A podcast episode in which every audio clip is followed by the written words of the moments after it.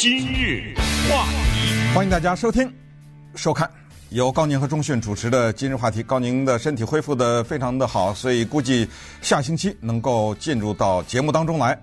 那昨天大家关注的消息都已经知道，就是美国的女篮著名的球员 Brittany Griner 回家了，她已经降落到了美国的德克萨斯州。同时呢，俄罗斯的前军火商 Victor Boot 也抵达了莫斯科。所以这个事情呢，当然涉及到一个国际事件，同时呢，也是近年来少见的这么被广泛报道的所谓的换服这么一个情况。所以稍微讲一下，因为这个交换呢，有很多的人是叫大呼不公。怎么大呼不公呢？你听一听哈，这里面可能跟你想的还不太一样。首先是说，用一个篮球运动员。他只身上拿了几滴大麻油，去交换一个这么重要的军火商人，这个不等值，美国亏了，这是第一。第二是说，关了十个月的美国女篮运动员，跟一个关了十几年的军火商，在这个程度上罪行的严重程度也不一样。这个军火商的外号叫 Merchant of Death，叫死亡商人。我们知道，基本上来说，做军火生意的人都是间接杀人的人。他不会自己杀人，但是他的那个军火会杀人。军火除了杀人，还能干什么呢？这个交换不等值。接下来你再听有什么不等值？说，Britney Griner 是一个女的，所以被关了十个多月。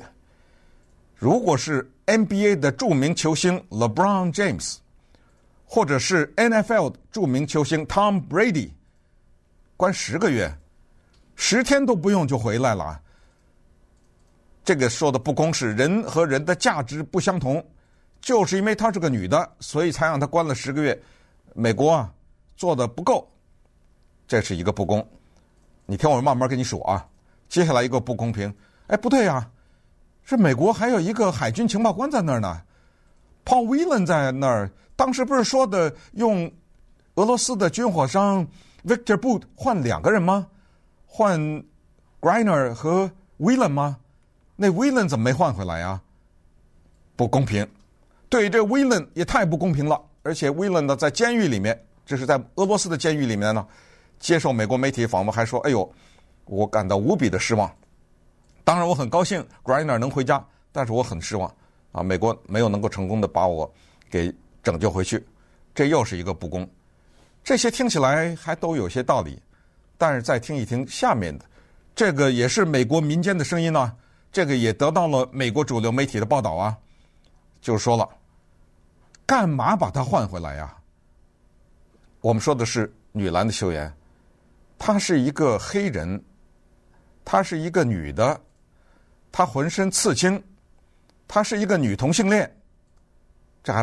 都不是最主要的原因，最主要的原因是，当美国国歌奏起来的时候，他在美国打比赛的时候，他在更衣室里不出来以示抗议，因为他认为我们这个国家对黑人不公平，就像那个单膝下跪一样，多少次比赛以前都要奏国歌，他拒绝从更衣室里面走出来，对我们国家的国歌表示抗议，他不爱国。我们干嘛爱他啊？干嘛把他给换回来？你听一听，这个是有一个声音，还有一个声音，对这个事儿，这都是叫弦外之音，但是它存在在那儿。有些人心里想他不说，但是有些人就公开的说出来了。就是拜登，他拿到这个消息以后呢，他把谁给叫来了呢？他把 Brittney Griner 的妻子，用的词是 wife，不是 husband。叫到了白宫，跟他说有好消息告诉你，然后兴奋的啊，多少摄像机对着，告诉说你的先生 Griner 马上就要回来了。有些人在这大呼不公，在呼什么呢？说成何体统？多少青少年、未成年的也好，都在看电视，这么重大的一个事情，而且是现场直播。怎么会这样的宣传？一个女的有一个太太，另外一个女的有个先生，他们两个都是女的，这个向青少年在灌输些什么东西？啊，这个是我们听到的声音。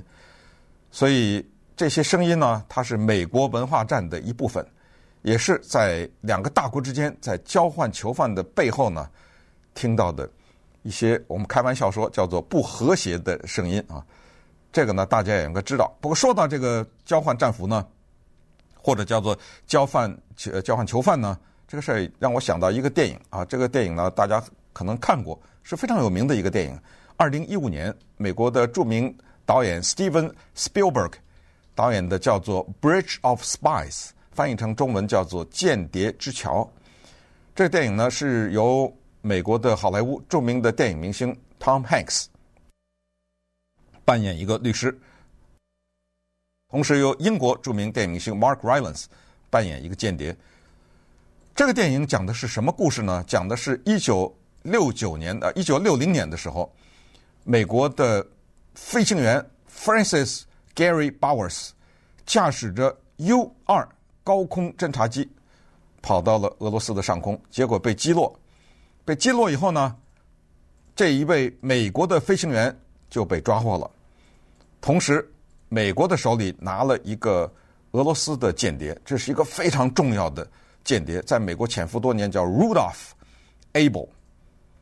所以当时呢，在冷战时候，你想一九六零年呢，就提出了双方进行交换。这个就是这个电影的基本的故事。这个电影呢，让英国演员 Mark Rylance 就扮演。间谍的那一个人得到当年的奥斯卡最佳男配角奖，是实至名归。他演得非常的好，非常的镇定啊！多次面对生命的大的选择的时候，而且当 Tom Hanks 美国的律师通知他说，这个交换战俘等他回到俄罗斯以后，他很可能会被处决。他在这个电影里多次的说的，然后 Tom Hanks 就问他：“你难道不恐惧吗？”他说：“Will it help？” Will it help？他就说怎么样？我恐惧又怎么样呢？我不恐惧又怎么样呢？呃，这句话很受用啊，在生活当中，有的时候常常是我们遇到一些挫折，就是惊慌失措。这这时候你就低声的问一下自己，那又怎么样呢？发生了坏，当我无法回避一个坏事的时候，那么上策还是保持冷静。哇，他在那个里面演的那个间谍之冷静。我为什么提到这个电影呢？就是因为当时。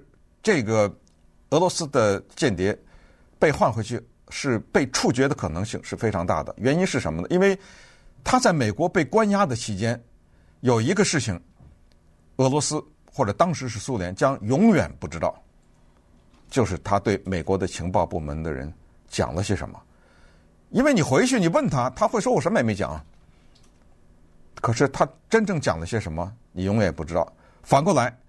放到 Victor Boot 的身上，这个军火商的身上呢，他的下场是怎么样？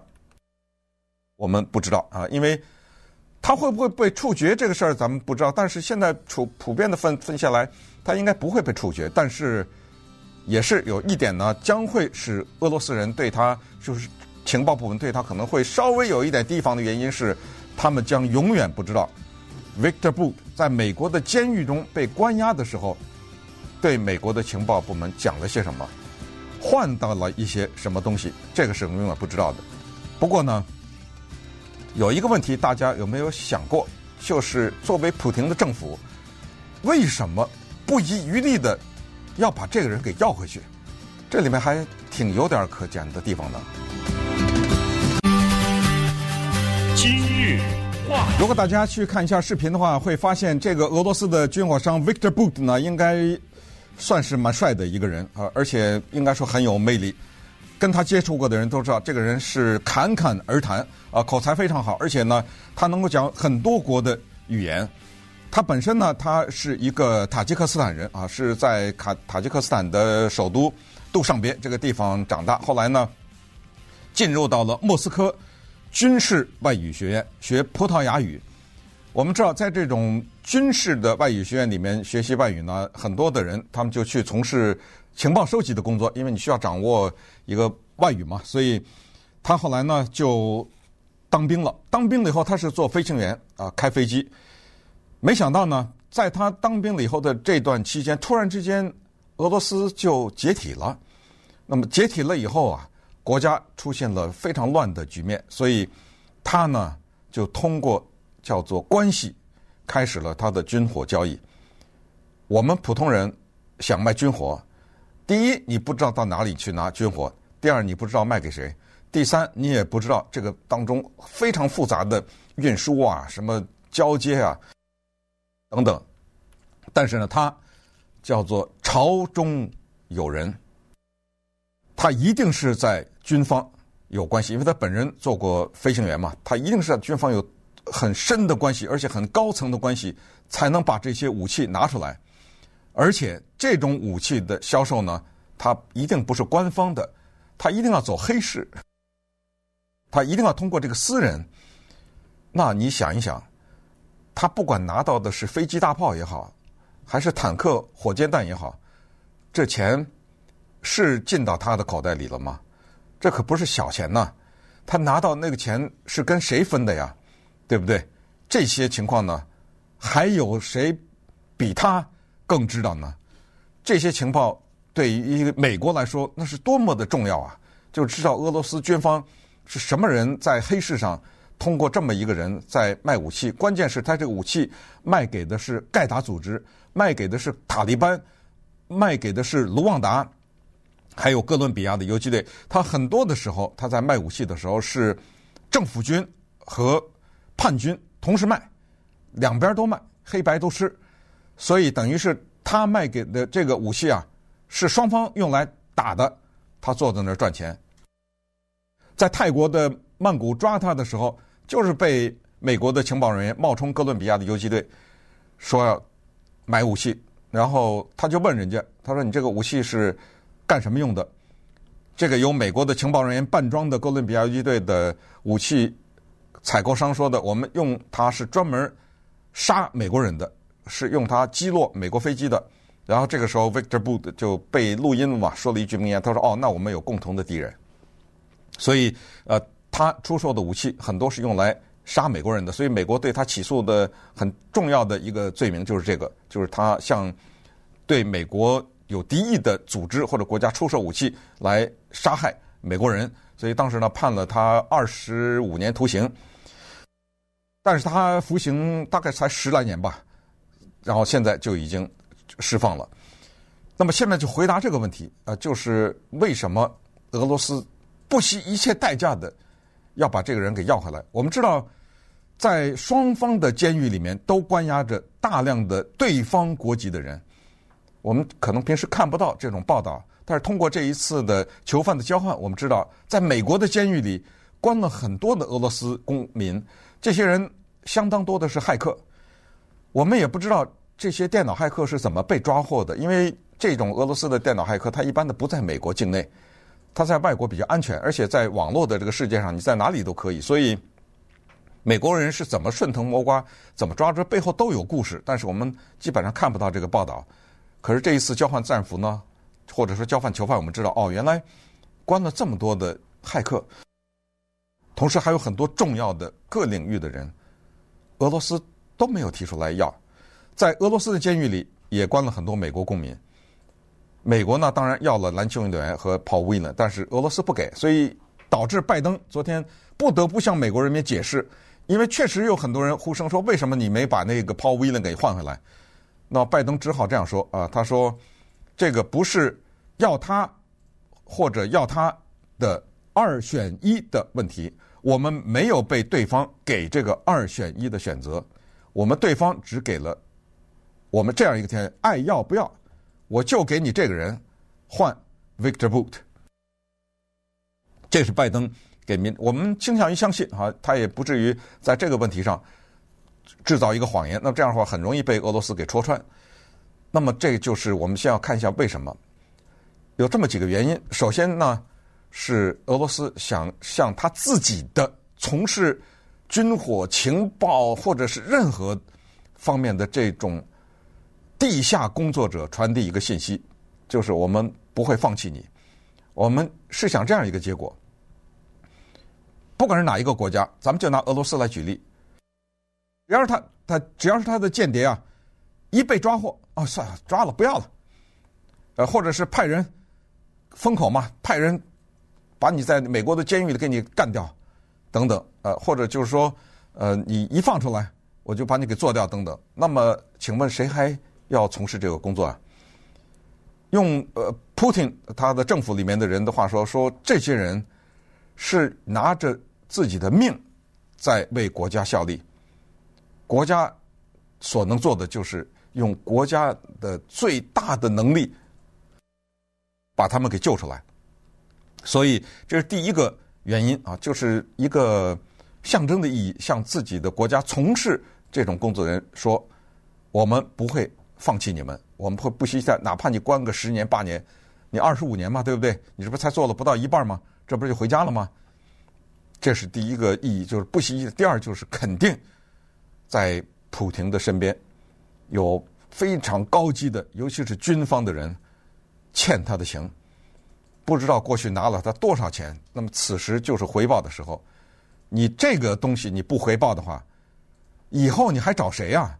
因为你那将军什么的，你不可能下去跟那阿富汗塔利班去谈武器啊！你不可能跑到一个什么地方坐着飞机去跟哥伦比亚那些游击队去谈呐！你还得是靠下面这些做事情的人去帮你完成。这个人被抓了，你就把他踢了。另外一个人看得见呐，有前车之鉴呐，对不对？所以这也是一个非常重要的一个原因，就是他不惜现在要把这个人拿回来。同时还有一个原因，也你可以想象，就是这个人特别的宝贵，那么就产生了刚才说的电影《间谍之桥》的现象。会不会因为他知道的东西太多，回去以后想个办法让他个心脏病发作什么的，就把把他给做掉了？有没有这可能？这咱们就不知道了哈。这也是一种可能。当然，最后呢，有人分析是说。也是向国际舞台上发送一个迹象，这个迹象或者说发送一个信息，就是说呢，尽管现在是处于战争状态，我们正在跟乌克兰打着仗呢，尽管现在是美苏关系降到了最糟糕的时候，尽管啊现在是大家对我们这个国家充满了敌意，充满了偏见，但是你看，我们还是有理智的，我们还是有一种东西存在，这种东西叫外交。我没有放弃外交，这种囚犯的交换不就是外交吗？你看我们做的多漂亮啊！你美国人这么可恨，我不是还把你那篮球运动员给送回去了吗？等等啊，这个也是他的一种姿态啊。这种姿态就像国际舞台上说呢，请你们不要一天到晚报道说我要用扔核武器了，我这个国家多可恨啊等等，我还有呃人性的这一面，这个也是一些分析了哈，但是。这个交换呢，又引出了下面的一种担心。这个担心就是说，哎呦，这俄罗斯成功了，这不是说一个不等值的交换吗？那以后这美国人别去啊！这美国人一去，他找个借口，呃，把你给抓起来，就留在那儿，然后等着把他那些什么骇客呀，把他那些什么军方的人呐，把那些间谍啊，一一的给我换回来。所以你美国人到那儿老实点啊，你稍微有点他觉得犯规的事儿，他给你扣起来，将来把他的人换回来。那么会不会是这样呢？这咱也就不知道了，但是这种也是被人提出来啊，就是这种可能会不会增大？因为俄罗斯呢是在二十多年以前，这不是跟车臣啊有过一次血腥的对抗吗？那个时候车臣要独立啊什么之类的，是在那个车臣之战的时候，当时普丁就学会了这一招，就是抓大量的车臣的人，然后用它来把俄罗斯自己的一些重要的被抓获的人给换回来。